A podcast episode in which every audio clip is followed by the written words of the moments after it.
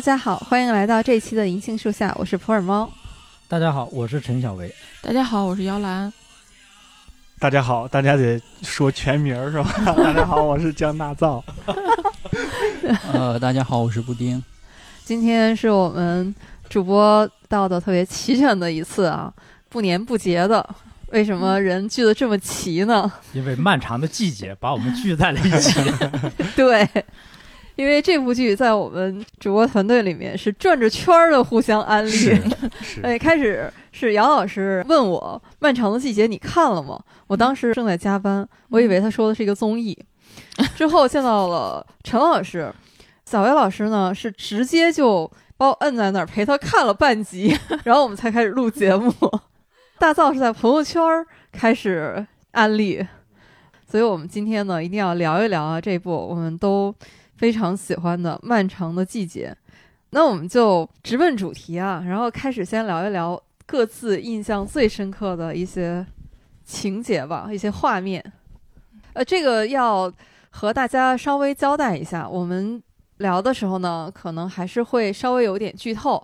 如果是完全没有看过的朋友，你谨慎；嗯如，果看过的朋友，就欢迎和我们一起来交流。不过最近这个剧人传人现象这么严重，我觉得被剧透的应该也都差不多了。没看过想完全不知道也不太可能。对 不在我们这儿透，也得在别的地儿被透。没看过的可以听到的时候稍微划一划也行，但是应啊该不影响看剧，应该不影响。啊，如果就是冲着悬疑的那个方式了的话，那就可以等一等。对哎，其实猫猫之前已经不小心被我透过一回了，就被透之后再看，感觉怎么样对，？还是停不下来。看这个戏呢，其实我是一上来就被吸引住了，就是因为第一集一开始那个沈阳话就把我给摁那儿了。许社区对，彪子在那出租车上说：“不接我电话呀，瘪犊子！” 这个太沈阳话了。王师傅开火车，他旁边那个说：“王师傅整个响啊啊！”嗯 就这都太沈阳了。以前我们看的东北戏呢，其实东北话有的时候是呃稍微有点夸张，或者是有点嗯戏剧化。对，但是这个戏里边的这沈阳话，尤其是秦昊，他本身就是沈阳人，他那个沈阳话是特别特别的地道，而且是一种就是生活流，特别生活化，没有夸张，没有特意的挠你痒痒那种沈阳话。所以我一上来就被这个首先吸引住了。因为我跟小月老师都是沈阳人嘛，所以看这个剧就觉得是那种乡音乡情扑面而来。而且秦昊的台词设计的特别逗，嗯我记得他看老马跳舞，然后说都快把老太太抡上天了，我在那儿笑了好久。马队，嗯，对，就是跳拉丁那对马，队的舞也跳的还跟人家说，对，说帅就是帅，哎呀，那个我接触这剧确实是因为，先是从业者开始说，哎，辛爽的剧又出来了，因为他是拍过《隐秘的角落》嘛。嗯先没追，先是看了那个几个花絮，看了他们做那个化妆。我是特别讨厌秦昊的烤瓷牙的，他在做了烤瓷牙之后拍的片子基本不能看，就比如说《革命者》跟张颂文，在一个幽暗的光中，他一张嘴，啪，我牙齿锃亮，噔就闪着你了。我就看这个幕后花絮，幕后花絮给他做特效化妆的时候，给他安了一个假牙，安了一个假牙还不算，因为就经常坐出租的人抽烟喝茶，他的牙齿会泛黄。往那牙齿上涂黄这个细节，我就特吸引我，然后我就开始看，然后就停不下来了。猫猫说被小薇老师摁着看，就就我也是那种状态。一开始是连着追了四集，我说哦呦真有意思，然后每天就等着它八点更新，把它追完。我印象最深的还是很多致敬马大帅的片段，啊，因为我第一次呃知道这个剧，就是朋友在群里面发了那个剧的推荐，然后跟我说看这个漫长的季节。梦回范德彪，然后我就特别感兴趣，所以就回去看了这个剧。哎呀，感觉很多片段，比如刚开始那个桂英饭啊店，对，然后什么嗯维多利亚娱乐广场，还有就连那个门童都是对对，那个门原来童都是原那个维多利亚的，原来的门童。哎呀，太怀念范德彪那段儿。他们名字加起来就是范德彪。嗯，你看范伟、嗯，马队是马德胜，嗯。对，宫标宫彪，对。而且马队强调他帅，对对，你还姓马，对。对，就是帅。设定也是姐夫和小舅子，和马大帅里的那个设定也是一样的。这个剧里面范伟突然变得特别靠谱以后，我就特别不习惯。啊，因 为范德彪原来是一个特别不靠谱的人。因为范伟是东北彪子这种形象的创始人，是。对。啊，秦昊等于是彪二代，对。对，平行宇宙的俩彪子全在一块儿了。对，他们三个人后来在 KTV 唱歌的时候，那个哦王响、在那桃花盛开的对地方，范伟老师唱《桃花盛开的地方》，他那个唱法跟当年的马大帅里是一样一样的。样。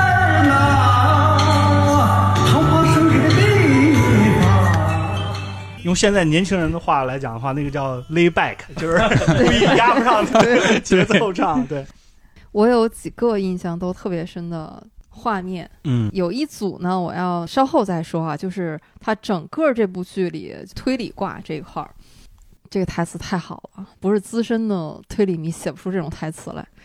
情节和画面的话，王响和李巧云在出租车里面那一段，嗯。那肯定是。又是表白，又是告别，又是祝福，哇，那段戏真的是绝了。太催泪了，而且王响跟巧云演技都特别好。嗯，对，就这样的戏怎么写出来的？最开始他们两个就是抱着相同的花束坐上那辆车嘛，我当时觉得，我说这也太尴尬了。我是想，我这脚趾头马上就要抠出三室一厅了，没想到后面情节就是完全不尴尬，没有想到他这种走向。对，我一开始看那段的时候，嗯一开始也会说：“哎呦，这不都是有点狗血。恋爱情节的桥段啊？”对对对对对，但是很顺理成章，就是小圈子一个城市遇到熟人，恰巧这件事情主要就是被范伟和巧云他们俩情感盖过去了，对，就觉得顺理成章。而且如果你再放到整个剧里看的话，其实那段台词的信息量非常大。它除了两个人之间那种多年的感情，其实他们之间我觉得已经完全超越了男女之间的情爱啊，有那种对他们当年一起在华冈生活的那种，你可以说是一种有点像战友情，就是那种工友之间的感情。又有后来互相的欣赏，因为都经历了那段下岗之后就很艰难的时刻嘛，那种在生活当中还是很要强的、顽强的在生活，表达了那种敬重和欣赏。嗯又有对他的祝福，因为他觉得那个追求巧云的人条件比他好，然后又带着对自己爱的人的祝福。哎呀，那段真的是。像这样的画面，他都已经远远超越了这种网剧，我觉得是电影的质感。其实这个地方，我是觉得它是一个文学性特别强的一个桥段。嗯，这段呢，有点像秦昊最后中了彩票，飞车出事儿，有点像，就是它都是文学性很强。嗯，什么意思呢？就是说，如果我们看别的戏，我们会觉得这有点狗血，嗯哪那么巧啊？就就俩人买一束花，嗯秦昊哪那么巧，他就能在最后就能中个彩票，这不瞎扯吗？我们会有这样的想法。但是这个地方呢，导演为什么这么拍呢？就是因为他经过这么多集的铺垫，我们对这个人物已经产生了很深很深的感情。对，所以这个时候呢，导演其实他这么设计有一种超现实的这个在里边，嗯他等于是作为一个导演，这些人受了这么多磨难，我代表观众向他们表示一次善意。他这种善意呢，观众是能够认可的，而不是说你在一开始搞一些很狗血的，观众根本就觉得你瞎扯。这个时候，观众已经认可了这种狗血，然后好像是我们观众含着眼泪对他们说：“祝你心想事成。小何老师说到秦昊演的这个宫彪啊，这部剧呢，就有好多的细节，你从前面看可能就是一个小小的不经意的这么一句台词，但是你会发现，它真的是草蛇灰线，到后面都能 call back 上。嗯比如说一开始出场，就说那个公标不靠谱嘛，花高价买了一辆其实是出过问题的车，王响就是范伟演的这个，进去一摸就说你这个车进过水，发动机还大修过，结果到最后他那辆车就是落到水里。反正就类似这样的小细节，嗯哎伏笔特别多。对，呼应特别多。对对，对，还有沈墨过生日的时候，啊，吹蜡烛，对，吹蜡烛，他那个祝福是祝我们长命百岁，然后他吹了一下，没吹灭，那几个人还笑了，然后又吹了一下，那我们后面也知道就是没能长命百岁嘛，嗯。而且就是我可能对沈墨这个角色 关注比较多，嗯，女主角其实是，他看的那个电影《泰坦尼克号》，嗯。嗯，其实最后就是两个人在水里，男主救了女主，对嗯。他跟王阳一起看的，最后的结局其实是差不多的。嗯，嗯，对，千辛万苦，他们阴差阳错没看成这电影嘛，而且是他让王阳一块儿去的。他们看电影的时候是他们俩定情的时候。就还有，那是他跟殷红的一段对话。殷红说：“我第一次看见你的时候，我就很羡慕你，我就想成为你。嗯最后，殷红没有成为沈墨，但沈墨成为殷红了。嗯前面因为他是推理悬疑的一个壳嘛，嗯。这些人物前面出现有碎尸案，大家都在猜是怎么回事儿，被害的是谁啊，凶手是谁啊？但是实际上看到殷红出场的时候，老推理迷啊，基本上就后面的 推理这一趴就已经全都明白了，嗯嗯。其实这个戏它的重点不在不在推理，是的。但是这地方我就展开说一下，嗯。但这部戏里面，它关于一些推理的梗用的非常的精妙。开始，范伟就是王响，嗯他想通过协助公安局破案啊，争取一个立功表现，能避免被下岗，所以他去找马队，说：“您是福尔摩斯，福尔摩斯也需要华生吗？” 自诩华生。马队就很戏谑的跟他说：“哎，你这侦探小说没少看呀。”这个时候，他说了两句台词，他说：“霍桑探案 从小就看，福尔摩斯偶有涉猎。”哎，这个就太对了，因为霍桑探案是我们民国的侦探小说家程小青先生的作品。王想他的这个年纪，九八年的时候他是四十八岁，嗯。在他青少年时期呢，那个时候像福尔摩斯啊什么这些还没有面向大众去翻译然后销售，嗯，所以偶有涉猎，这个时间是对得上的。而那个《霍桑探案》，那是我们国内的小说嘛，他从小看。哎，我当时我看到那段的时候，我就截了个屏。嗯 还有一段呢，是因为这个破案出了很多娄子嘛，那马队的意思就是说，就不让他再继续掺和这事儿了。王想就说：“哎，不是你福尔摩斯，我华生啊，对吧？咱还得继续联手破案啊。”这时候马队说了一句更妙的台词，说：“我更喜欢钱德勒。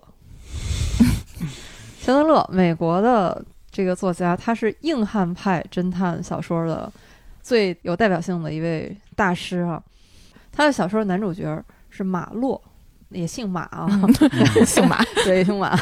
而且呢，他成就最高的一部小说叫《漫长的告别》，也是漫长。哦，嗯我当时看到前面那个台词，我已经非常拍案叫绝了。然后看到这儿的时候，哎，这个编剧如果没有常年推理小说的功底的话，这个台词用不到这么妙。实际上，你看整个推理悬疑这一趴，马队他自己就是一个硬汉派的侦探。所以马洛是没有助手的，是吗？马洛没有助手，而且马洛是一个更落魄的私家侦探。嗯马队的形象也是一个，其实是具有一些非常热血反叛精神的这样一个警察。马洛也是特别仗义，对呃，嗯甚至能被委托人去坐牢，对，能做出这样的事儿。所以我说这个都是这个编剧太懂了。哎，这个编剧真的厉害。我看完了以后哈，看这个编剧和这个导演的这个思路，我就琢磨他们这个思路哈。我总结一下我的想法哈，嗯就是他们这个结构呢，其实一个底子呢，是东北的这个下岗潮文学的这么一个底子，对，嗯就是讲九八九十年代末期那一代下岗人的这种命运。嗯但是呢，首先这些人都是成年人，而且呢，活得都比较难受。嗯如果光讲这个呢，固然是能够得到共情了，但是呢，问题是大家可能会觉得有点油腻。嗯所以呢，他在里边加了一个下一代的故事，对就是用了一个白夜行的故事。嗯，对，这个呢，悬疑也有了，两代人也有了，但是这里边还缺一个什么呢？缺一个把两代人联系起来的这么一个结构。嗯这个地方呢，他就用了最近这些年我觉得表现两代人最好的一个片子，就是台湾钟孟宏的这个《阳光普照》。嗯他又用了一个阳光普照的这个故事，把两代人给连起来了。嗯阳光普照里边，陈以文跟那个嗯阿和，嗯嗯父亲为了救儿子嗯不惜付出一切，王想对他的王阳也是这么一个故事，所以他非常聪明，把这三个非常能打动观众的故事给它揉在一起。这个结构我觉得是非常非常聪明的。其实这个结构很经典，就是它不一定是来自来自马大帅肯定的，因为马大帅的人物构建也是很直接的。马大帅人物性格，哎，一个特别阳光的，或者是他可以接触很多东西。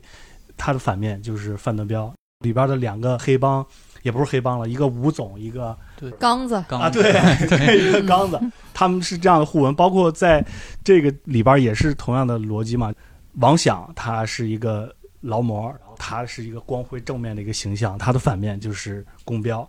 王阳也是王阳，他的家庭幸福，他的反面可能就是勋奇和蒋齐明和那个沈墨，他们是正好是不是你已经啊串到演员的名字了，傅卫军，啊，傅卫军和沈墨也是一体两面，就是这种对比的方式，让他们然后来交割很有意思。刚才猫猫说的那块儿，我想补充一点，就是通过用对白来构建人物关系，这个也非常有意思。就是人物关系是波动的，这个在这个剧里是特别舒服的，因为人和人交往相处。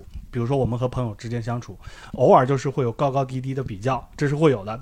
我们比如说跟朋友闹个矛盾，经常也会出现的状态就是，哎，有时候我占理，我就升高，但是之间是朋友，所以马队和王想他们之间的这种微妙的关系，就是通过刚才猫猫说的这个台词来展现的。一开始说王想帮了他了，哎呦，你可真棒啊，你才是福尔摩斯，我才是华生。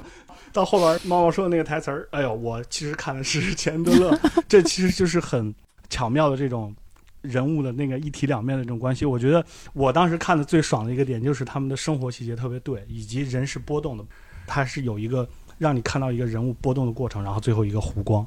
嗯当然，我看剧的时候感触开始最深的就是王想，王想和他的家庭就是特像我爸我妈，就是那种状态。他们在家说话状态，我爸也是那种大男子主义，在家就带在身上的那种。哎，好像这个家他是最有话语权的，最有权威的。王想现在的落寞也很像身边的一些亲人的身上的一些变化。对，所以我觉得这个戏可能就是呃特别能戳中八零后的心，对，因为八零后的父母他们就是王想那一代人。这个剧现在为什么东北下岗潮这个题材让我们觉得特别有感触呢？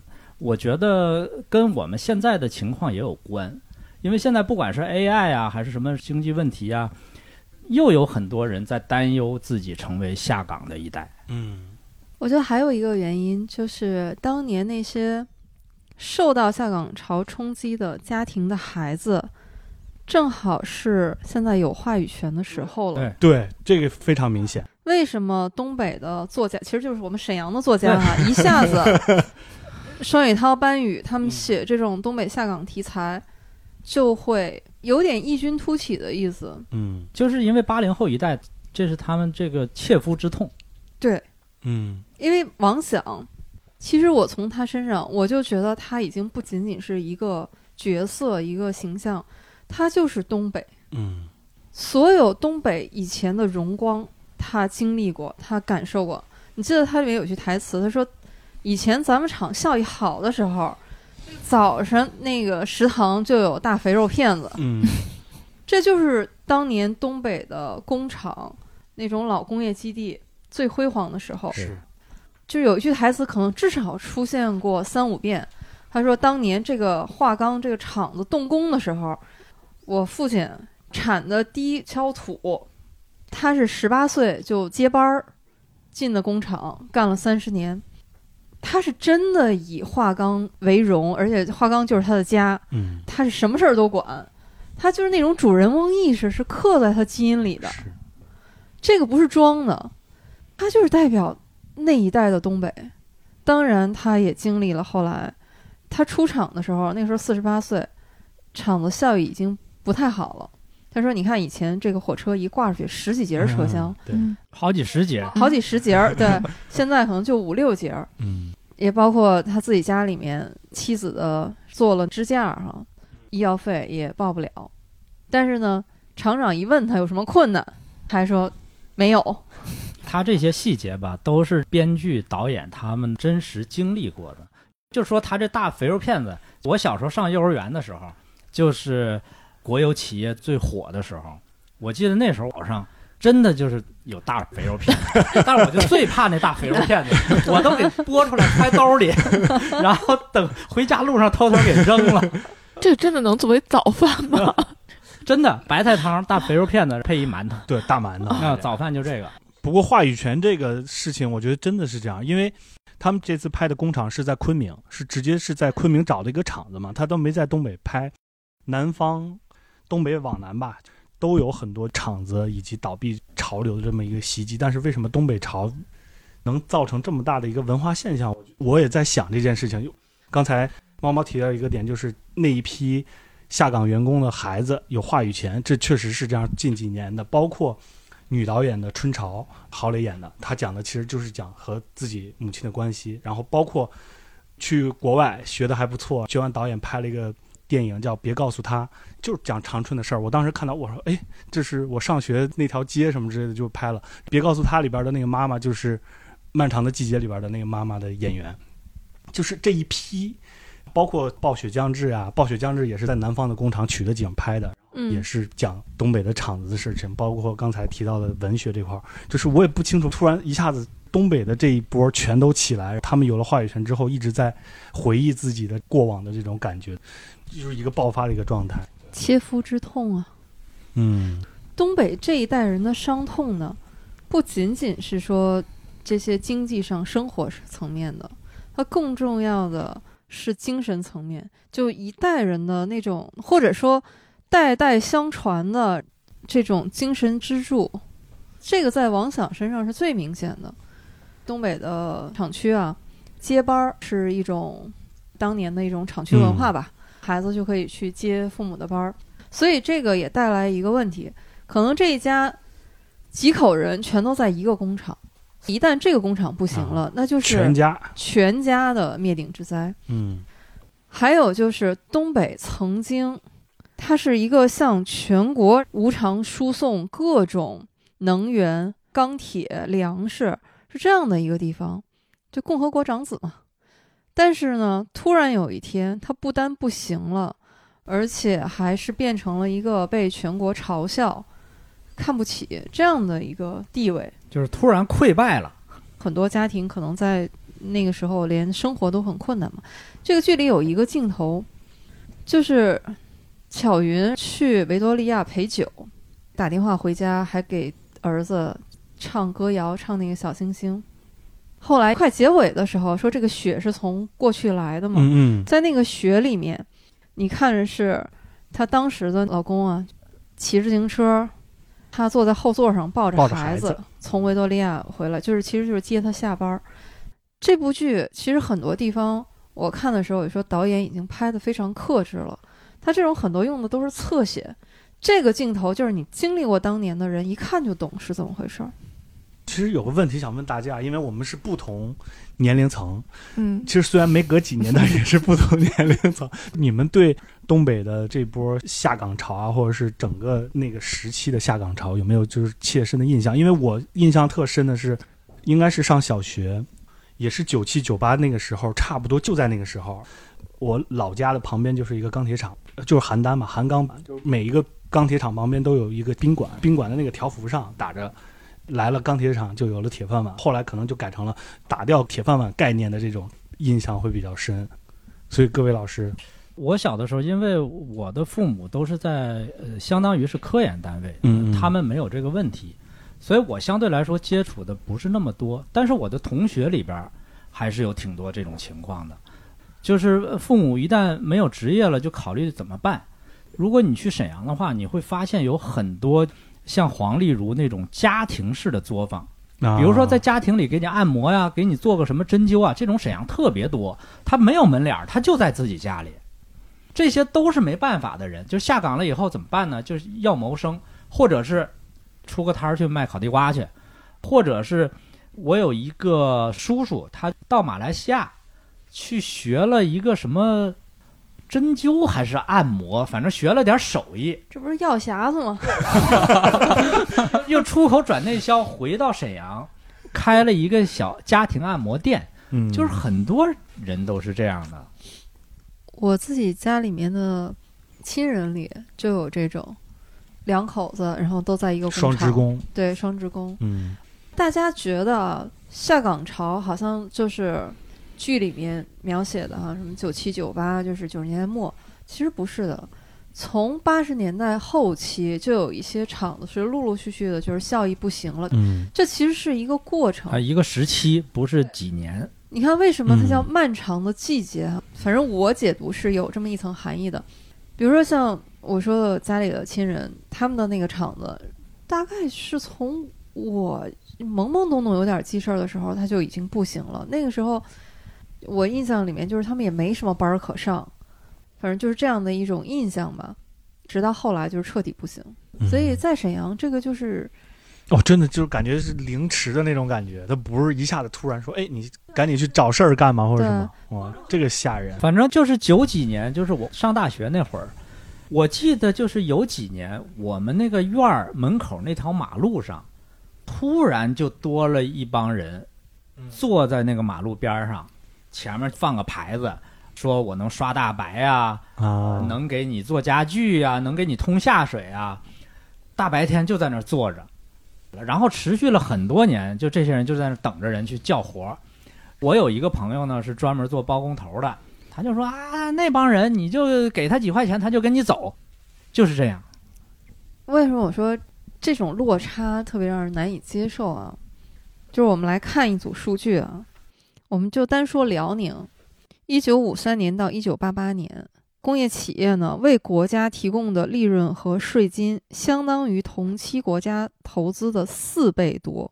从辽宁往外调出的生铁六千多万吨，钢材、石油化工类的等等。还有其他的大量的生产建筑物资。从一九五三年到一九九四年，辽宁省累计上缴中央财政三千二百三十四亿元。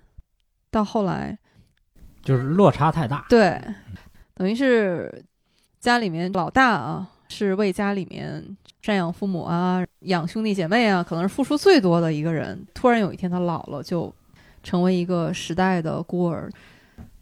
就我作为一个沈阳人，我对双雪涛的作品，我一直都说他的作品对我来说不是好不好的问题，而是不可替代。嗯，就是八十年代的时候，我记得那个时候到全国其他的城市，包括北京在内，我都觉得没有沈阳好。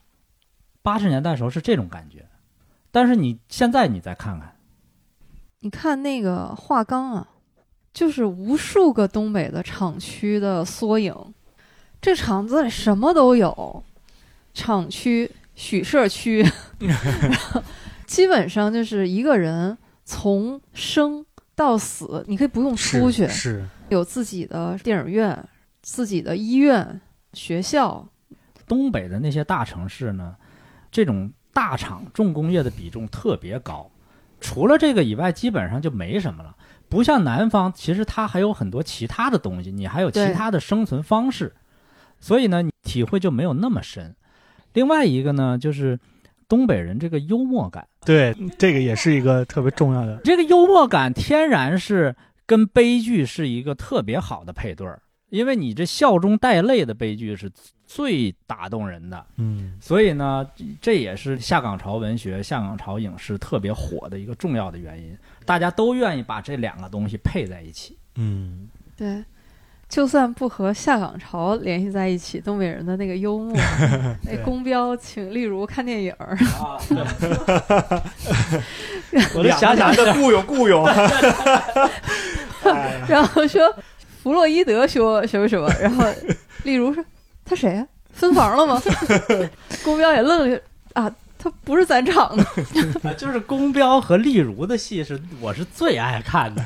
然后后来那个丽茹呃主动去找那个公标，一脱公标的衣服，发现他里边一书包里边揣一个，梦的解析。例如说：“彪子，你太爱学习了，习惯了用知识武装自己，把我给笑的。”是还有后来他俩离婚那块儿，宫彪说呢啊，离婚协议我都签好了，房子、存款都给你。例如说，你是不是觉得自己特伟大？公彪来一句：九十年代大学生嘛，别的啥啥不行，气质这块儿必须拿捏。嗯 我觉得这都是永远的经典，这些对话。是，而且我觉得宫彪他看梦的解析，跟他这个人是能对得上的。后来例如不是说了吗？彪子，我是真羡慕你能一直活在梦里。嗯而且《梦的解析》这本书真的就是在九十年代特别火。大学生传看对，一个是弗洛伊德，一个是尼采，那是九十年代最火的书。王朔《顽主》里面也是嗯提到弗洛伊对德啊，嗯研究做梦的。其实公标是很可惜的，因为九十年代大学生啊，那真是非常稀有的。所以你看，他一进厂就直接就进厂办，不会让他去车间，不会让他去干那些体力活儿的。基本上来说，下岗是只能说到最后可能才会到他啊，但如果没有他，因为例如打厂长这段的话，基本上他是不可能下岗。王想让王阳接班儿，就是九十年代末那个是最后一批进厂接班儿的，后来就没有这事儿了。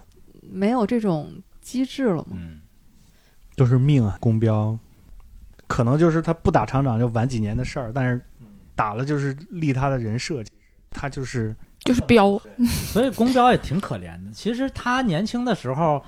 本来还挺有希望的，你看那个赵主任说他是那个厂办里边他认为最有前途的一个，对说明他工作能力啊各方面还是可以。但是后来我觉得一个是受了这个打击，另外一个他身体不好了，嗯，对，糖尿病啊什么的，嗯呃，我觉得这些可能都影响他的发展，跟他性格当然也有一定关系了。嗯嗯，秦昊演的真好，就是第一集他出场的时候，我第一眼没认出来他，因为那时候他已经是中年发福那个样子。我也是，我盯着他看了半天。我先让他旁边看我的看这个剧，他说啊，这个剧里面听说有秦昊啊，然后我就盯着这个中年发福大叔，我说这是秦昊吗？你来帮我看看，这是秦昊吗？他看了一眼说不是，这哪是啊？我们东北人吧，每个人你的同学里边必然有宫彪这样的人，所以你看了以后就觉得特别亲切，呃，不是说长得像啊，嗯。就是说他那种说话的方式，嗯。呃，那种思维方式就一模一样的。所以为什么说他演的好呢？其实这部剧啊，刚才我们说了很多，都是在讲编导这一块儿，演员确实一个算一个，基本上都是立得住的，嗯，所以整体构成了这部剧的好啊。所以我们现在可以聊一聊演员这一趴啊，给你印象特别深刻的演员。呃，那范伟就不说了，对对，这可以范伟留到最后再说。一直都是顶流了哈，那 而且已经成精了，范伟就是演技出神入化。咱们先说别的，对对别的我印象比较深的是那个邢三儿，嗯 三大主演咱不说了，嗯但是就是邢三儿，他是黑龙江人，他演的那种啊，又有点坏，又有点可怜，尤其是那场三人组把他给抓住了，套牌那个，搜他身上，结果搜出来尿袋儿，哎呀，那场戏就是让人唏嘘不已，那场戏特别好。后来呢，他又良心发现，又去跟王想交代了他那个车牌卖给谁了。王想呢不计前嫌，要给他一些钱，他拒绝的那场戏也是特别好。他到那种情况，他还是有一点自尊在那儿。对，那场戏也是让我差点掉眼泪，觉得非常动容。但是他前面使坏的时候吧，对他太坏坏了，也是真坏，气得我只想哭。为了报复王想，嗯，整王阳那段儿，那不嗯就是《水浒传》里面高阳阳那给林冲下的号吗？但是最后王想跟他和解的那一幕戏，就有点像《悲惨世界》里边那个让阿让跟神父的那场戏，一种巨大的宽容的力量带给人心灵的震撼。就是他对我那么坏，我提一个，可能我第一次看的时候会有点不一样感觉的点，我会觉得王想太圣母了。嗯，嗯，你们当时看的时候会有这种感觉吗？或者是怎么化解他善良能善良到底这件事情？呃，我觉得一个是因为那件事儿已经过去很多年了，实际上他跟那个邢三儿已经很多年没有见面了。第二个呢，是他自己的处境也很惨，所以他有一种，我觉得有一种兔死狐悲在那儿。嗯还有就是，实际上王想内心啊，他一直是有一种优越感的，就他其实看不起邢三儿，啊他就说。对这个厂子来说，我才是那根正苗红的，这邢三儿他是外边聘的，嗯我的感觉是他包容他的，不妨碍我讨厌邢三儿，就是我可怜不了这个人。就邢三儿是这个剧里面我第二讨厌的人，哎，那你第一讨厌的那肯定是沈墨大爷。啊啊啊，对对，那不用那说了是那不用说了，嗯，嗯刨除这个以外啊，那就是邢三儿了，对嗯对，嗯沈墨大爷那戏我简直看不了，我一看我就 受不了那种桥段，嗯，太难受了。马队揍他的时候，你就嗯恨不得给他弄死。对是 嗯，这剧给观众泄愤的时候，但是嗯恰恰是里边的人物走下坡路的，就这个其实跟以往的剧不太一样。他让我们宣泄出来的时候，打厂长哇爽死了，打那个大爷我爽死了，但是打完他就可能会出问题，打完他就失业。就是这个处理，我觉得就是让我们宣泄了情绪，把他们打了，但是他们的命运就开始走下坡路。对，就因为你知道马队后来是什么样的状态，就他不是去老年大学去跳舞去了吗？然后你看到他去打那个大爷的时候，你就大概能把这个关系给联系起来了。嗯，大概就是因为这件事儿吧。所以我特别讨厌那个小李。小李啊啊，李局对，对小李，嗯，嗯是的。但是往往这样的人真的平步青云。嗯最不能原谅他的，其实还不是说他表现出来的那种职场上的哈，那个你只能说他有些投机取巧吧。但是在那个整个案子里面，他绝对是制造了冤假错案的。就结案要结案快，这个确实是一个那个年代，其实这里面为什么说导演很多地方他用的都是侧写呢？嗯，就这些都是带过的，可以自己去体会。那要说演员的话，其实这个剧里面我对那个年轻演员可能关注的更多一点。我刚才说的沈墨嗯就非常喜欢，然后同时还有更喜欢的就是傅卫军儿，蒋奇明，对，就是演的太好了。就一上来这个聋哑人，因为他要打手语嘛，我后来看了对这个演员的采访，就是他进组的时候还没有学手语，就是这么一边学一边演，现学他需要的这么几句，然后他打的就是好有节奏感，就特自然。对，因为他的表情其实是蛮丰富的，他的表情要和他的手语去配合。我想了一下，我觉得这个还是挺有难度的，因为我们说话是你的表情是根据你的语言就自然的会出来嘛，他要通过手的这个动作转换一层，还能让你觉得这么自然，我觉得这个真的是厉害。带助听器那动作设计的特好，那这种伏笔，哎。哦，这个地方我也是看了一下他的采访，他说道具给他配的那个助听器和他的耳朵是不匹配的，然后他就专门为这个做了一个小设计，就是他想象这个助听器是他偷来的，所以跟他的耳朵不匹配。那一开始打海哥的时候呢，因为他们人多势众，他觉得没什么问题，他就扶了一下那个助听器，就把它带稳，就上去就动手了。后来他跟隋东在小饭馆里不是被一群人给围住了吗？他就觉得这个时候他可能这助听器不太安稳了，他就做了一个动作，把那个助听器摘掉，然后再动手去打架。就这些全都是内心的活动，可能这个演员他不在事后的这个采访讲出来的话，根本就想不到他为什么是这么一个动作。但看这个剧的时候，觉得好细节啊！这个人物的伏笔，其实这个剧嗯或者是辛爽惯用的手法，就是一个助听器从拿不拿、放不放，最后被踩碎，这整个过程暗示人物的命运。不过确实挺好的，被踩碎那一刻，我猜 大家心里都特难受。我最喜欢肯定是宫彪，他有很多细节我特别喜欢的，比如他和黄丽茹约了一块儿看电影儿，丽茹在电影院门口啃着烤红薯等他的时候，那骑车来了，刚开始还跟他道歉说不好意思来晚了，什么哎呀让你都饿了什么的，结果他下一句转头就是你烤红薯在哪儿买的？给我也买一个，太逗了这种。还有他跟王响一块儿，就是王响在那儿烤那个土豆的时候。他不也说吗？说破烤土豆子别吃了，我请你吃饭去。然后一会儿就掰了一块，说挺香的。哎呀，这种特别范德彪，嗯，我就特别喜欢这些细节。还有他在打电话的时候，鸽子屎掉在他手机上，他关注的重点完全都是闻一闻，说：“哎呀，玉米味多。”哎这个人太神奇而且了。很自然的，我以为他会特嫌弃，没想到用手一拿。对，而且我看好像秦昊是为这个角色还特意增肥。然后再减肥。，对对对，这种太敬业了，这个演员特别用心。嗯，宫彪和二十年前的范德彪是时隔二十年前后交相辉映的两个东北彪子，都已经成为经典了。一个是乡村进城版的，一个是这种厂区版的。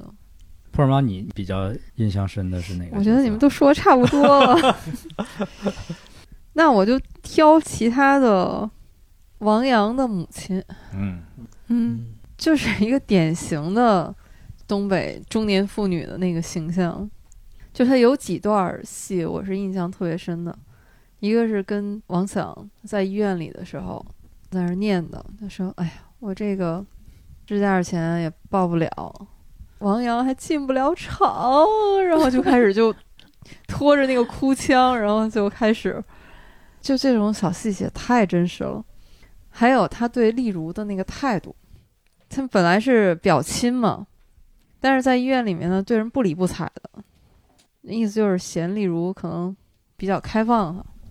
就这个在东北的那个小社会里面，就你一看就懂，就是那种年轻一代性格也比较开朗的，和这个年长的人看他们不顺眼，尤其是你又都在一个厂区里面，都知道谁家谁亲戚，觉得丢脸，哎呀，就那个分寸感就拿捏的太准了。例如年轻的时候打扮真的好时尚啊，对，其实例如演的也特别好。嗯对其他的演员中年和老年虽然画的挺好的，但是你一看还是知道是画的。例如的后来几乎看不出来是画的，就好像是一个人自然而然就长成那样了。例如在装修自己那个美容院跟秦昊的那场戏，还有后来他们俩离婚在家里最后一顿饭的那场戏，其实不光秦昊演得好，例如演的也非常到位。当然，王阳母亲最经典的一场戏就是王阳死了以后请吃饭，出个殡，嗯。对，请吃饭那场，还在那儿笑着招呼大家，张罗，把菜弄咸了嘛，他自己就笑说：“嗯哎呀，我放两把盐。”结果等到镜头再转过来的时候，就已经上吊自杀了嘛。嗯其实看起来是一个家庭里面的悲剧啊，这种包括王阳之前有一首诗就已经隐喻了后面的结局了，就是“先于父亲而生”嘛。但实际上，它也是那个时代里面的就很多家庭的悲剧，就这样的小人物的悲剧是特别扎心的，它让你无处可躲。都说时代的一粒沙落到人头上就是一座山呢，就是没有任何办法能够抵抗。就像巧云，他最后去办退休的时候，人家说：“哎，你这个就保健本上少个章啊，得去开证明。”他就当时在那儿吵一句台词说：“我在画钢工作了十二年，没有请过一天假，为什么现在要让别人来证明我在那儿工作过？”就是那种无力感。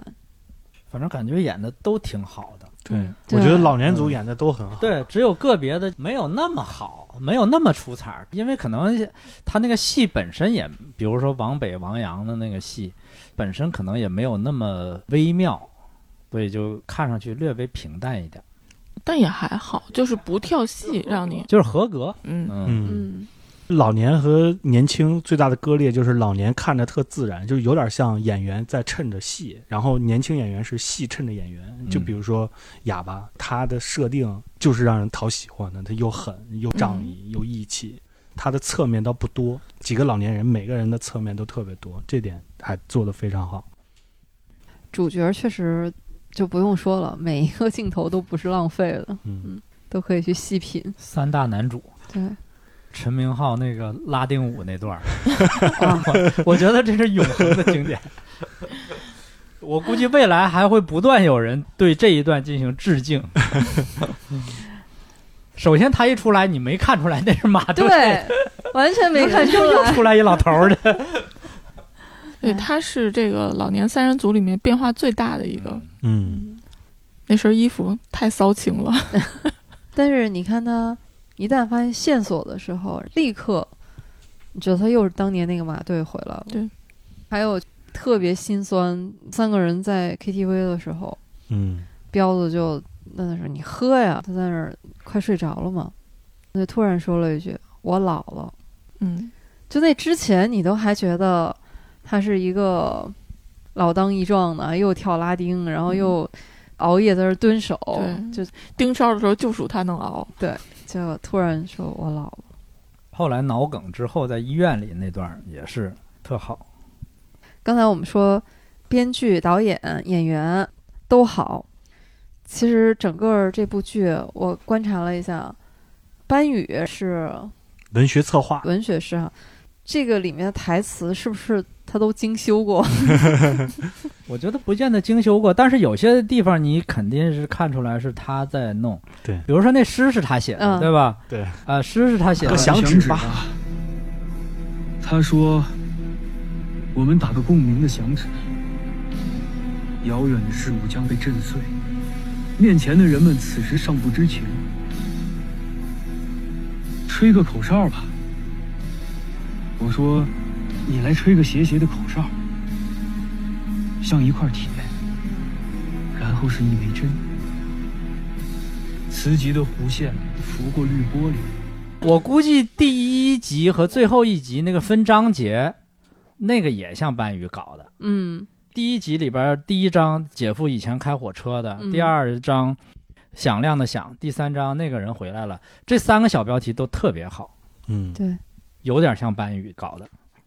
文学策划是这样，就是他在影视行业里边，文学策划是一个固定的职业，但是就比如说像这种题材的，就请一个就有点像文学专家或者是怎样的人，他其实有点像一个剧本医生的这种感觉，他不需要写具体的剧本，就是虽然。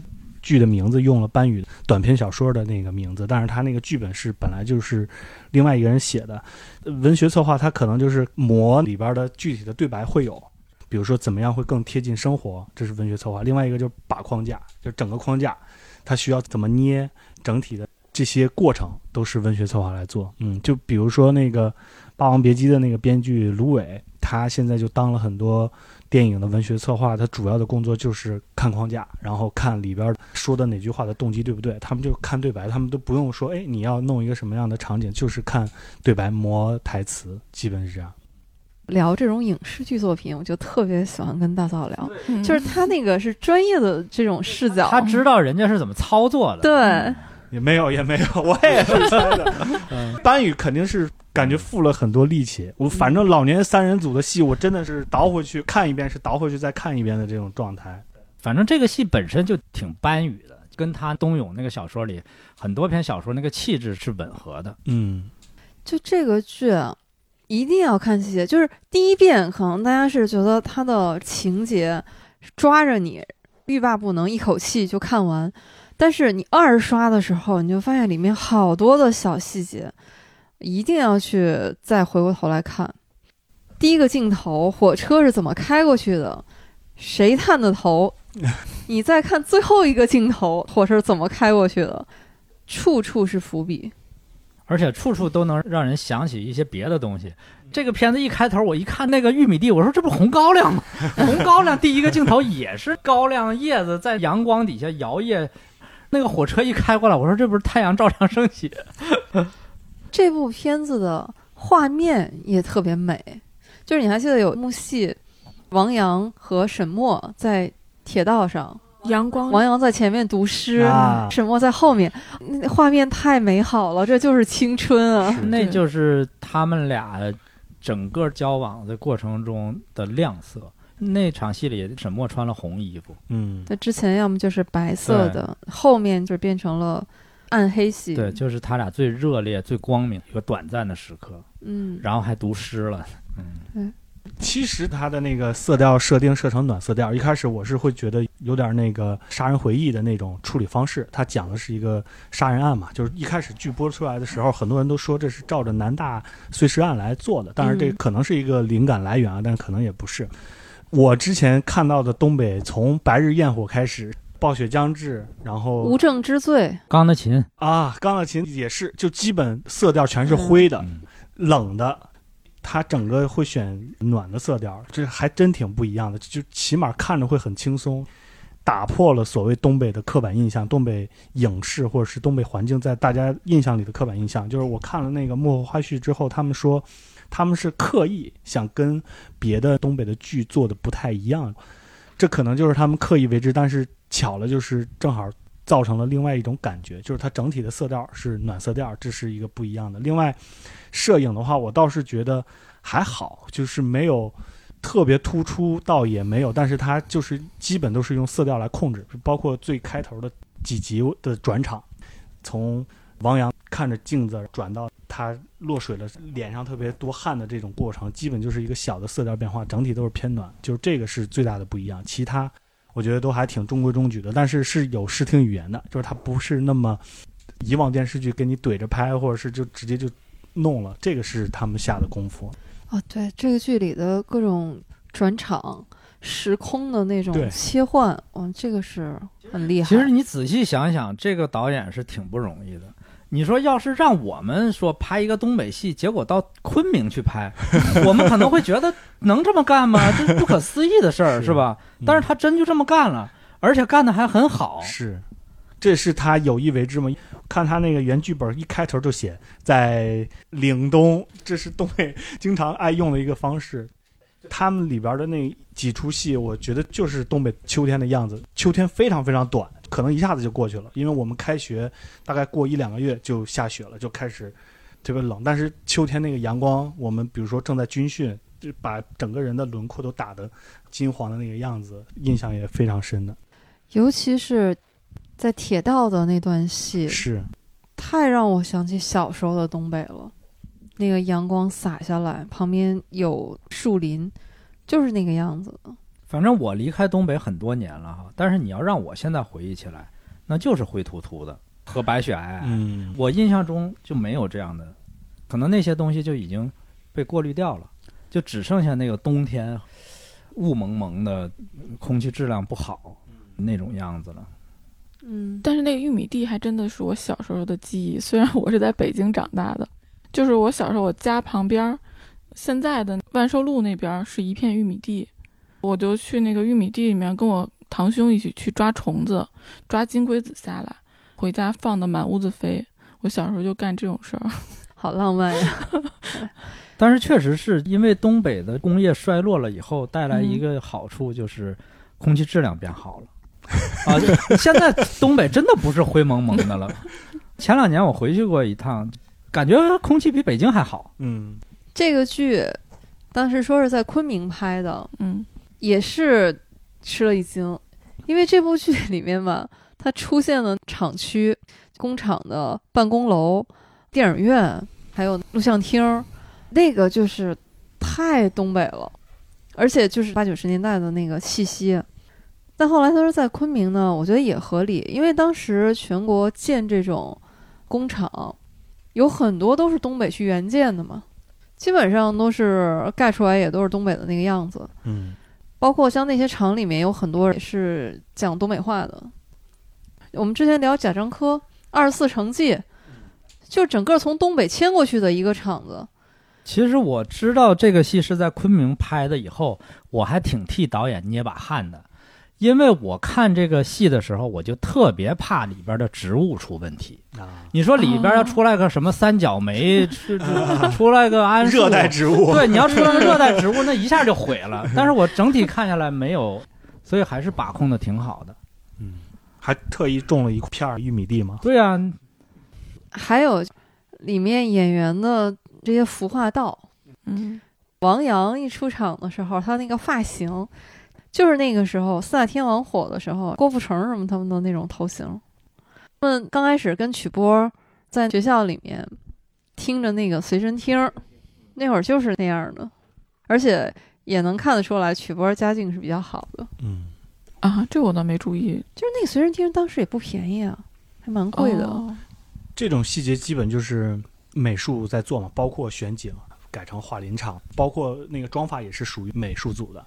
它有一种品类就叫特效化妆，就比如说在电影里边，或者是经常出现的是那种什么受伤的妆啊，胳膊断了那种，都叫特效化妆。然后他现在就是化老年妆，他没用特效，我觉得挺意外的，就纯靠化妆来做。哎，大道，你觉得他这个的老年妆怎么样？跟同期的其他的剧很，好，你觉得很好是吧？就我觉得非常好。他是能看出来他身上哎脸上怎么有点奇怪，嗯，这个是特效化妆都很难避免的。当然，就比如说古装的那种戴着头发弄光头看不出来是已经很厉害了，但是他这个是很用心吧，主要就是用心这个方面是，他不是什么所谓的电影团队，他基本还是用了《隐秘的角落》之前的那个团队，他的美术指导叫田壮壮，还不是那个田壮壮。用了之前的那种工作方式，以及这次他们应该是有充足的资金和时间来磨这个事儿。这个导演在里面也还是没忘了夹带私货呀，有好几处向自己的隐秘的角落致敬的啊，犯罪分子还躲在隐秘的角落里瑟瑟发抖呢。对，那宋厂长，对，就是这种台词儿吧，然后在一个特别道貌岸然的厂长嘴里说出来，特别正义凛然。我当时看那儿我就喷了。嗯，这种其实是辛爽一贯的做法。他在隐秘角落，或者包括这部录像厅《古惑仔》，基本也是我在东北上大学，几乎是每个同学必提的，说：“哎呦，古惑仔什么什么之类的这种东西，他们都做的非常到位。”嗯，刚才猫猫提到那个镜头，那我突然想起来几个，我觉得他们还是靠人，他们没有特意的镜头设计，但是基本比如说那个，例如去找厂长的时候，那个长廊的那个镜头用了好几次，就是用长廊的这种镜头隐喻关系啊，以及是不是就是让大家有一个悬疑感的时候，这个就是基本都是用的比较传统的方式，但是做的很工整。呃，说一个小八卦吧，就是隐秘的角落的时候，我们采访了那个刘林老师，他有多认真。我们要做一个视频采访，说要来我们公司采访，说哎呀，我很珍惜这次机会。他自己带了一个化妆师，提前两个小时到我们公司化妆。他就是李巧云的那种状态，见到我们就是说，哎呀，不好意思啊，还在你们办公室化妆，哎呀，没见过这样的吧，什么什么之类的。然后，但是他又特别在意自己的形象，就是这一刻我对他印象特别深。我觉得他活得特别谦卑，有点怯懦，有点像李巧云的那种状态。但是，比如说在剧里边，他被迫不得不去做坐台小姐，我觉得他表演出来的状态就是他本人的状态。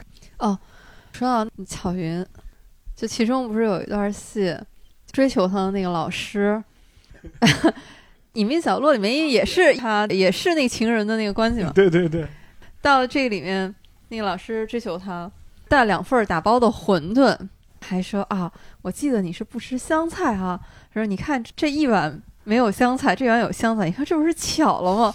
看得我特别馋，我那天晚上当时就想外卖一份馄饨。丁可也是个乐手嘛，在那个隐秘角落的时候也是做配乐。他这个剧里边，我印象最深的就是，只要有一个暧昧关系出现的时候，那个声音出来的时候就特有意思，是一个搞笑的音效的感觉，但是又特别有意思。就本来他们特严肃，他们俩一说，哎，这个什么时候，就那个音效就起来了，这个也是很有意思。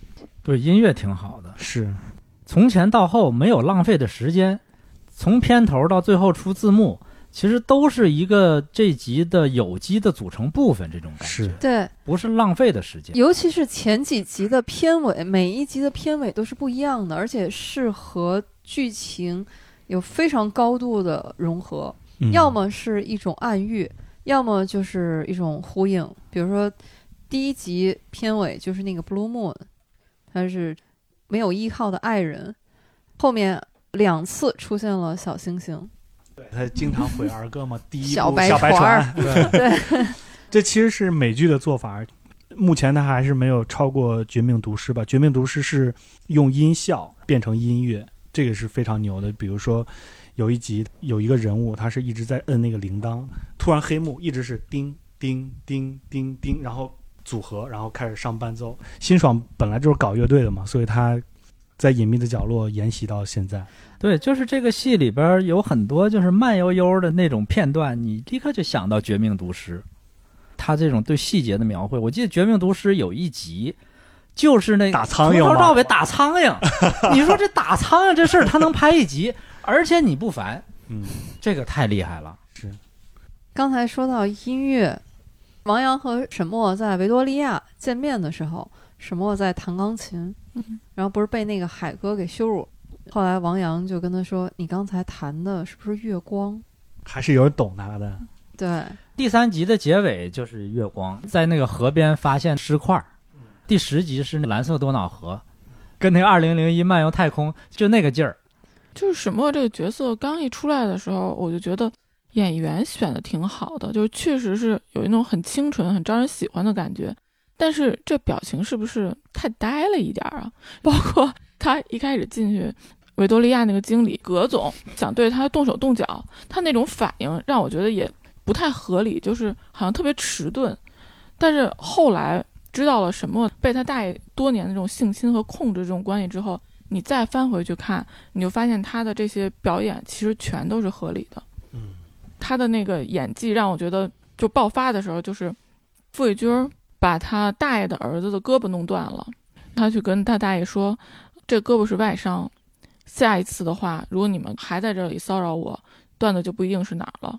他那种眼神一下就狠起来了，我说哇，这个小女孩儿表演有点东西。傅卫军儿和沈墨，我每次看他们姐弟两个的戏，然后我脑子里面会自动补一段 BGM，就是张楚的姐姐。就他们的姐弟之间的那个感情，包括很多他们的联系，就都没有写，就因为他们有一个 BB 机嘛。嗯，傅卫军跟他用手语说：“我能够找到你，你也能够找到我。”很多东西是靠观众脑补出来的，但是你脑补的这个过程可以把他们的联系就脑补的很完整。但其实我觉得还是有点可惜，就是在沈墨的这个故事里，需要脑补的东西太多了。这个人物其实还是可以表现得更丰富一点，因为整个这个剧下来，其实我最能共情的是沈墨，主要是他的戏太痛了。拍起来也太痛苦，大家看起来也太痛苦了。整个这部剧里的女性啊，她们就像一组群像，从少年到青年到中年到老年，我就想起一句话，就是被侮辱与被损害的。沈墨的那个恨为什么能就那么深？其实他对卢总，包括对殷红的恨，我觉得有至少有一大半儿都是从他大爷那儿来的。刚才说到这块儿的时候，我和小薇老师同时举起了水杯喝了 喝水，替男性给女性道个歉。嗯。王阳母亲那角色，我觉得反正就是代表了一大群女性的状态，在家庭里的地位啊，因为东北确实还是挺大男子主义，，对，这个是一个现实，嗯，尤其在那个年代。王阳的母亲，你看起来觉得她又敏感又小心又焦虑，但是我记得有一段他跟王阳的那个对话，他其实是很清楚自己身上有什么问题。他说：“我们就像一个圈子，对，这些人总是在这个圈子里转来转去的，也从来没有想到过要去圈子外面看看是什么样的。说，但是你们一代人和一代人是不一样的，我是可以理解你这个想要去看看圈子外什么状态的。我觉得那个说的仿佛不是他这个人要说出来的话，但是他说的又特别的自然，就那段真的是挺打动我的。就这个就是东北一直到现在都走不出去的一个困局。看起来啊，整个五一假期 大家都沉浸在这部剧里。啊都没闲着。对，熬夜追剧，我觉得上一次有这种长假大家集体追剧的，还是春节的时候的《狂飙》。嗯，就在我们这个小小的主播团队里，就已经有两派意见了。一派是以小岳老师为首的，认为这部剧已经超越了《狂飙》；一派呢是姚老师坚定的认为还是《狂飙》更牛。请对方辩友先发言。哎，我先看看还有没有 人跟我一样，目前看就是就觉得没有吧？是这样，就是豆瓣评分或者各种评分啊，就评价大家也能看出来，确实这个九点五还是九点四，这个分数一骑绝尘。但是为什么我说他在我心里面没有超越《狂飙》呢？我在心里面给他打分的时候，我脑子里面第一个想的是小的时候总看那个跳水比赛，上来先要来一个难度系数，《狂飙》是一个快节奏的三十多集的电视剧。和《漫长的季节》一个慢节奏的十多集的短剧，这个《狂飙》它本身的故事的内容，它的复杂程度，就是它的难度系数，就是要比《漫长的季节》要高。虽然我不知道这个打分它应该怎么打啊，就在我这儿它就要高一些。然后呢，再说这个看剧给我的感受，虽然说《漫长的季节》我是真的是一口气儿追完，然后看到凌晨五点。看的我到现在，我觉得我心都是慌的。但是我在看《狂飙》的时候，我有那种好像什么东西在敲击我的胸口的感觉，就是心脏被哐哐的捶。我觉得那种很激动的心情，可能我这么多年看电视剧，就是只有《狂飙》给了我这种感觉。就我的身体的感受告诉我更喜欢《狂飙》。然后再下来，我就问自己一个问题，就确实咱们在聊《狂飙》的时候，我们看到是二十多集，它后面有一些拍的，嗯，你说烂尾吧，我觉得倒不至至于到烂尾，但确实水平没有前面的那些好。但是我第一次看到，就是呃，我暂且把它称之为烂尾的这种感觉，是我没有觉得说，哦，这个剧烂尾了，怎么拍成这样，我不爽，而是感谢你给了我二十多集这么好的剧集。翻过来，我再问自己：如果说现在你再跟我说，现在有一部剧你可以选，呃，是一部三十多集，但后面掉下去了，那种节奏和给你那种感受的，和一个短剧，全程都没有什么问题，但是可能故事性没有那么复杂，冲突没有那么激烈，你选哪个？我非常果断的，我还选《狂飙》。完，我都要动摇了。对，来来，我肯定是觉得《漫长的季节》好，这是个人性格选择或者是个人情感上的。就比如说在《狂飙》里边，我是看不到一个更贴近自己身边的一个人。《狂飙》的优点是它横跨了中国改革开放这四十年的变化，这个我觉得记录的非常好。但是《漫长的季节》从这个上面来看的话，可能是有点吃亏的。但是如果让我选择的话，选择平民史诗还是选择英雄的话，我肯定是选择平民，这是最直接的一个原因。当然，高启强是从平民来的，是吧？但是高启强他变成一个黑社会之后，就已经和我们割裂开，我们就是那个可能会被莫名其妙的事件被卷入里边，就有点像东北很喜欢古惑仔，也很喜欢马大帅，我肯定会倾向马大帅，而不是倾向古惑仔，就是这是最直接的原因。确实，就是狂飙让我觉得他离我的生活更远一点儿。就可能有一些人我理解不了，但是我个人的偏向，我更喜欢看这种离我远一点的东西。然后我会去想，他为什么是这样的？他有没有可能是这样的？就比如说安心，就他在这个剧里面是一个英雄，但是我会觉得，我生活中就有这样的人，我只是不认识他。有的，我有几个理由啊，嗯呃就首先这两个戏都是特别好，就是把他们做比较是在一个很高的层次上的比较，嗯对这个是首先要说就起码都是对，参加奥运会选手。对对对对。嗯。对，不是说好和不好的比较。嗯。那从个人来说呢，第一点就是说，我觉得《狂飙》呢后面确实有点烂尾了。嗯。漫长的季节呢，从第一集到最后一集，保持了一个非常稳定的这个水平，嗯，这个是漫长的季节要赢的第一点。第二点呢，就是这跟个人有关了，因为我是沈阳人，那么我对里边的那种人物的对话，对人物的语言，那些人所激发起来我对我身边人的那种感触和回忆，跟《狂飙》肯定是不一样的，因为《狂飙》讲的是一个广东的故事，所以那些人呢，我是把它当做一个不管是犯罪故事，或者说是一个商战故事也好，跟我的是生活是是有很大的距离的，所以我共情的地方要少一些。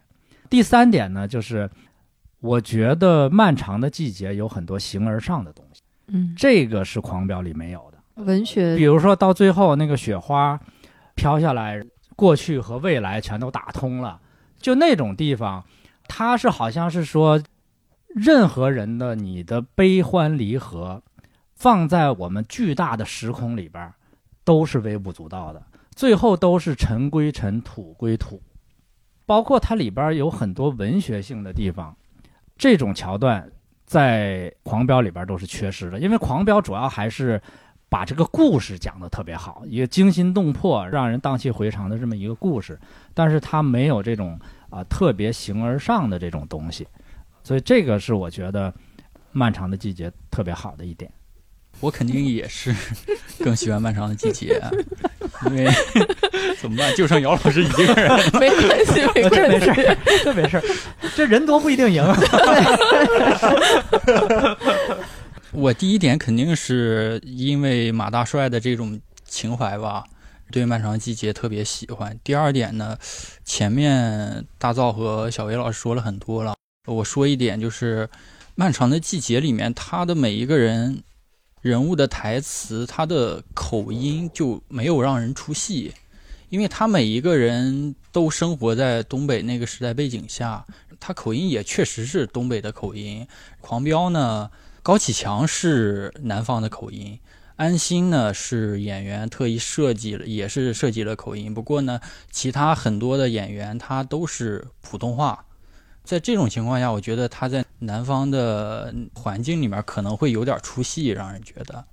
反正就是《狂飙》里边，我感觉导演是把那个里边的人物呢，就是完全当成一个故事中的人物来处理的。对，但是在漫长的季节里，导演对这些人物是倾注了很多温情的。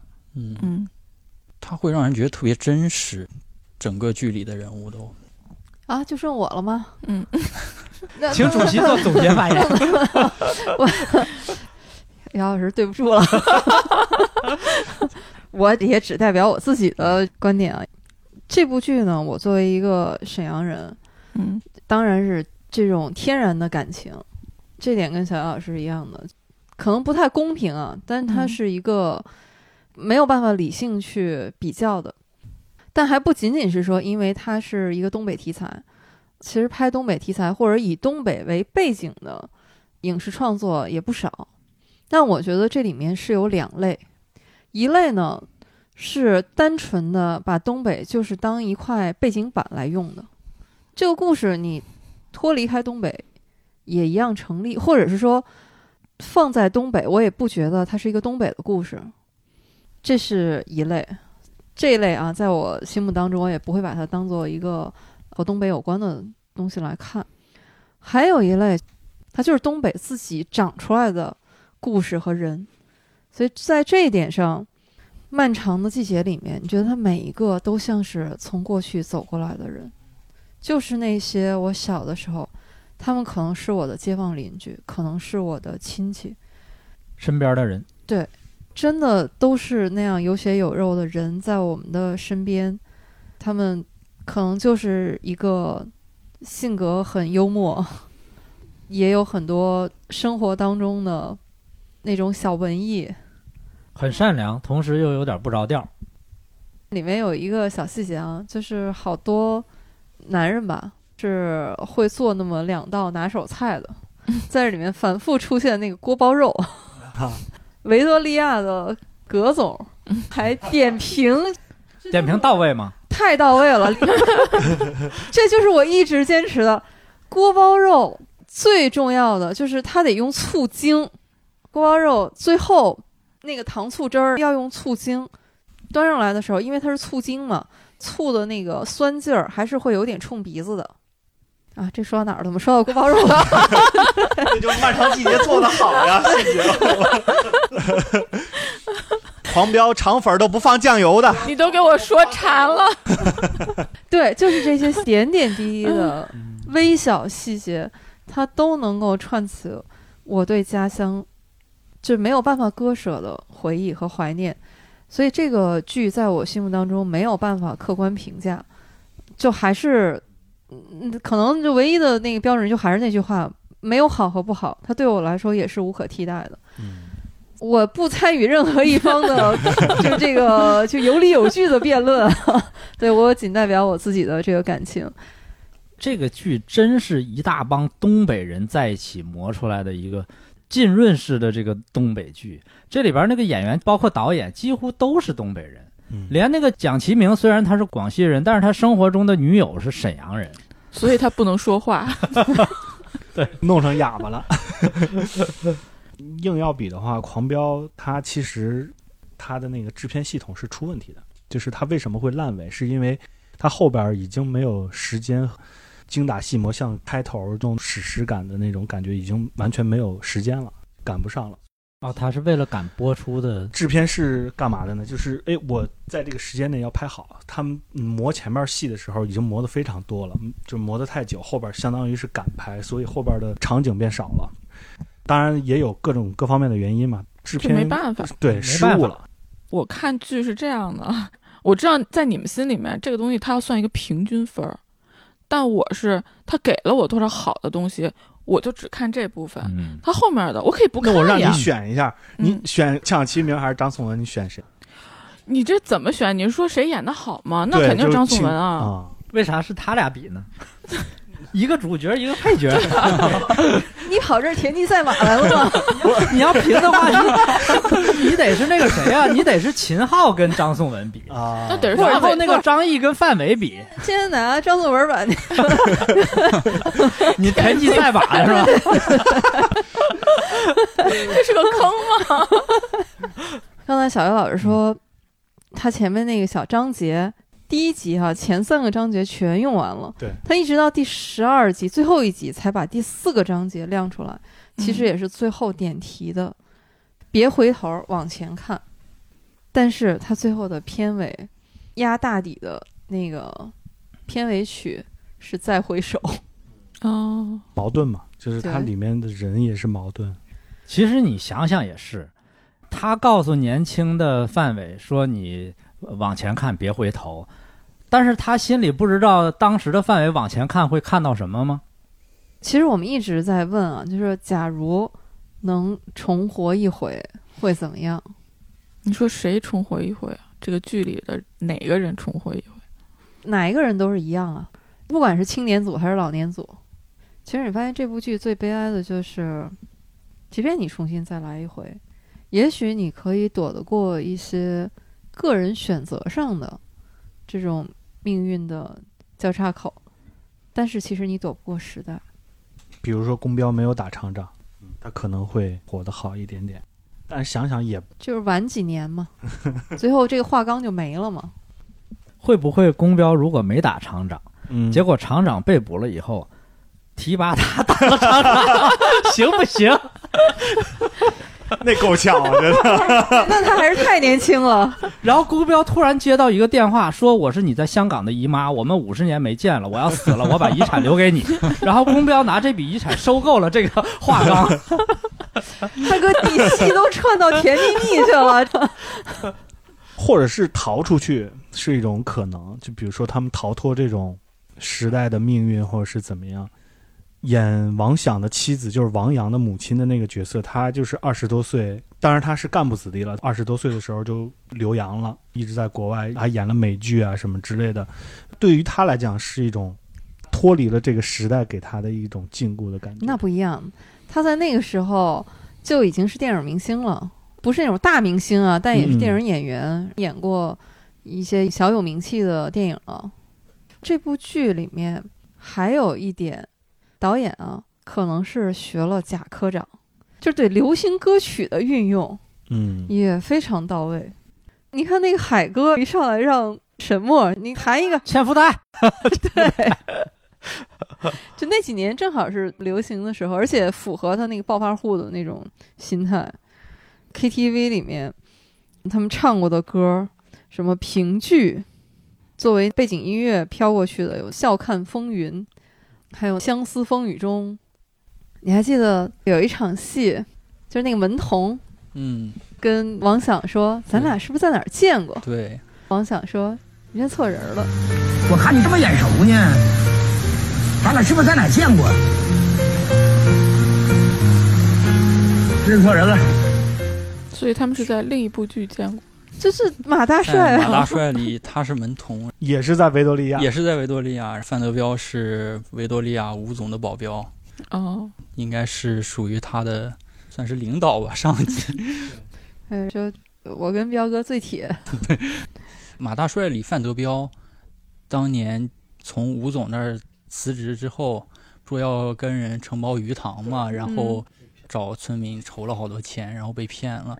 这个也挺像这个公标的，公标也是 挪了家里面的钱买了辆出租车，结果也是被骗。最后还把车卖了。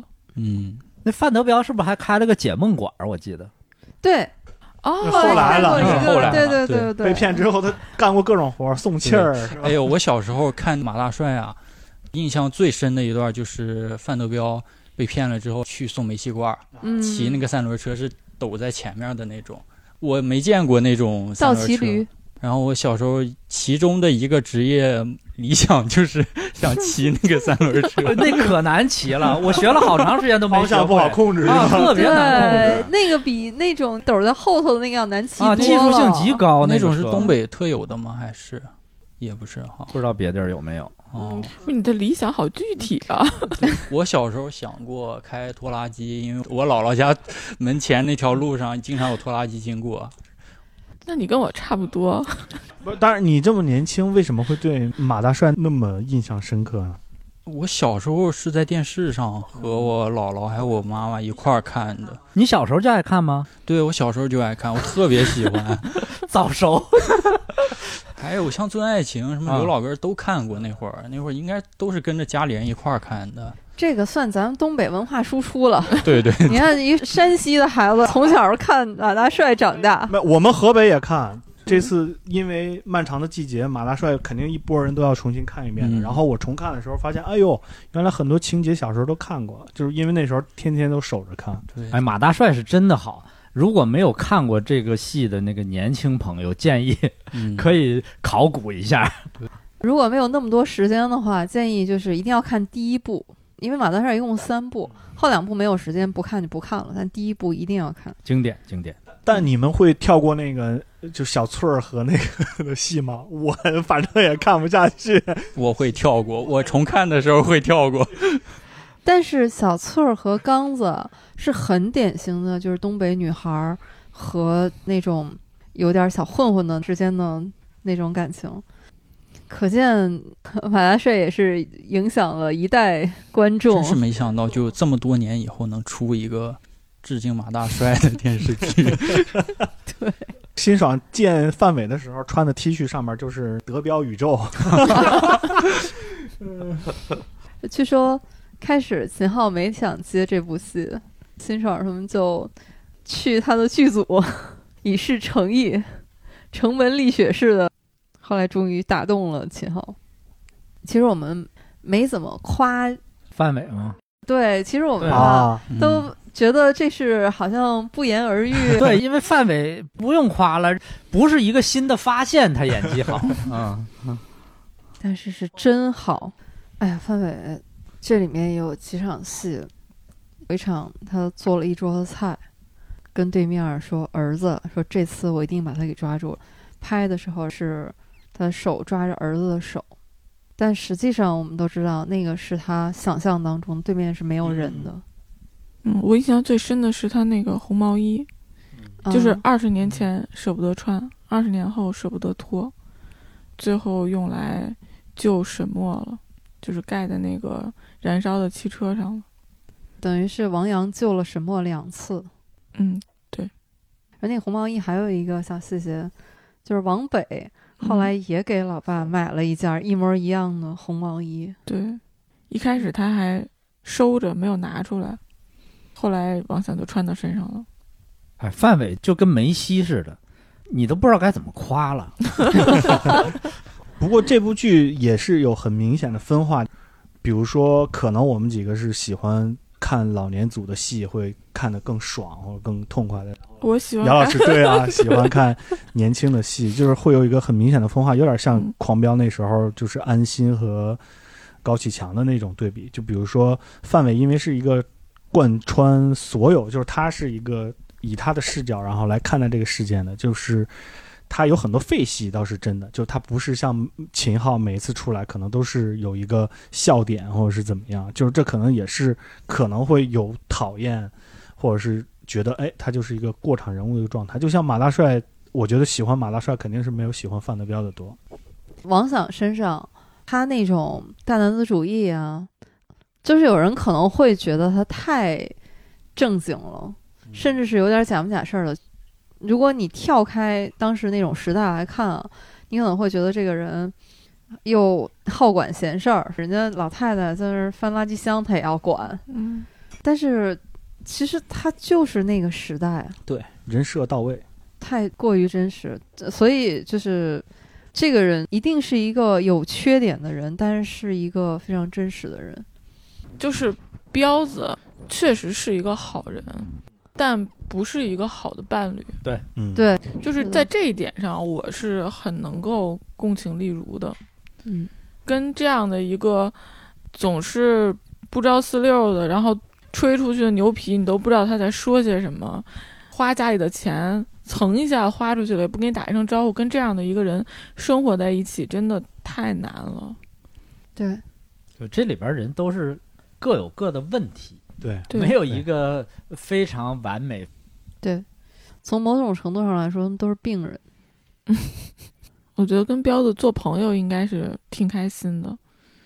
这几位男性吧，嗯，如果是作为生活中的伴侣的话，真是各有各的问题。那是不是生活中的伴侣李群比较好？李群那那还是算了吧，李群不行不行，不行，不行不行，那还不如王不行。对，那那那还是算了。让他稳定是吧？但他难受。嗯，对，不过他这一点其实是这个剧可供大家讨论的点非常多，就比如说王北到底是谁的孩子，网上经常会见的。啊，公标到底是谋杀还是意外？他撞到的车是好哥快递，有很多这种留白，我觉得都是供大家想象的。好哥快递，这是一个什么就是例如后来那个合伙人，对对对，啊？他应该不会是被谋杀，嗯，这个小细节可能也是一种隐喻吧。一个是说，好哥确实生意做的比较大，另外也有一种就是，例如不是后来和他合伙嘛，就是命嘛，看怎么解读都行。我觉得他是嗯给够这个空间的，嗯因为他是做乐队有点浪漫主义，尤其公标的这种处理方式，其实很浪漫主义的。这个戏我就有一个地方看着不是很舒服，哪里？就是最后秦昊坐在剧场的台阶上，看着他那个鞋破了，哦，弄了他一个绿围巾，这个地方我觉得有点不太舒服。嗯，这里我也不太舒服。破鞋，对呀、你这破鞋绿围巾，这有点没必要，我觉得这个，哦，我以为你说的是另一种不舒服。嗯，那我确实还有一个不舒服的地方，就是王阳跑回那个他们那个录像厅去找沈墨，因为沈墨突然辞职了嘛。那个时候，傅卫军儿被打的一脸血，他毫无反应，而且那个录像厅里面乱七八糟的，一地狼藉。就我觉得，他都不问一问。对这个不是一个正常人的反应。我不知道这是演员出了问题，还是导演出了问题。我，你再怎么找沈墨，你总要先问一下。而且这不是一个出于礼貌，他就是一个出于本能，就这儿到底发生什么事儿了。这个是我看的时候也觉得是个问题，对，我觉得有点小问题。对，但总的来说都是小的瑕疵了。对对对对对对，这个可以忽略不计了。狂飙还有一个最大的区别就是，漫长的季节更像一个闷泡，就是震到你内里边儿，然后慢慢慢慢震出来。所以就是它刚开播或者是刚播完的时候，可能影响没那么大，但是我觉得它余波还会一直持续。后劲儿大，狂飙就是爽，特别爽。当然，就是它的剧情设计、人物成长都非常设计非常好，但是就是爽完，基本就是一个标签儿的那种感觉。对，就是我说的那个哐哐的砸我的心脏的感觉。我盲猜这次片尾曲应该是《再回首》是吗？这好歹是个悬疑剧，我们不要让他猜中，好不好？这部剧对我来说看一遍肯定是不够的，二刷已经提上日程。我觉得我肯定还是看漏了一些细节的，我要再补一补。围绕着九十年代末下岗潮这个历史背景下的，我们第三次聊东北了。我们聊过双雪涛的《平原上的摩西》，聊过班宇的《冬泳》，这次聊一部东北的剧。有一些在之前聊过的，我在这里不重复了。其实，在那个前面的两期里面，我也提到过很多细节。这样的作品，我在看的时候，在我的内心里面，好像一个炮弹，就它又会催下我很多怀念的泪水，因为那是我的家乡。即便我离开它已经很多年了，可能我在外生活的时间已经比我在东北生活的时间要更长了。但是，东北永远都是我没有办法割舍的家乡。我们经常说东北文艺复兴，也包括我们有的时候会说很多网梗啊。东北的烧烤，可能现在已经干不过淄博烧烤了。可能一说到东北，就有很多的标签，什么二人转，然后呃，直播，或者是沈阳的鸡架。其实这里面有一些是我们现在应该去推广的东西，不管是欢迎大家去旅游，还是去品尝美食，还是希望，就像《漫长的季节》最后说的，我们还是往前看，不要回头。其实我突然发现，我们也没怎么剧透呀。我们还是比较克制的，还是建议啊，没有看过的朋友还是要去看一下这部剧，而且连带着把马大帅啊也一定要看一下。非常期待大家能够在评论区和我们互动啊，来聊一聊你看这部剧的感受。我们还是带着对这部剧的安利，然后以及对东北的祝福吧。也感谢大家收听这一期，谢谢大家，拜拜。谢谢大家，拜拜。谢谢，拜拜。拜拜。所以是再回首是吧？换一个，换一个，太爽了。再回首，恍然如梦。再回首，我心依旧，只有那无尽。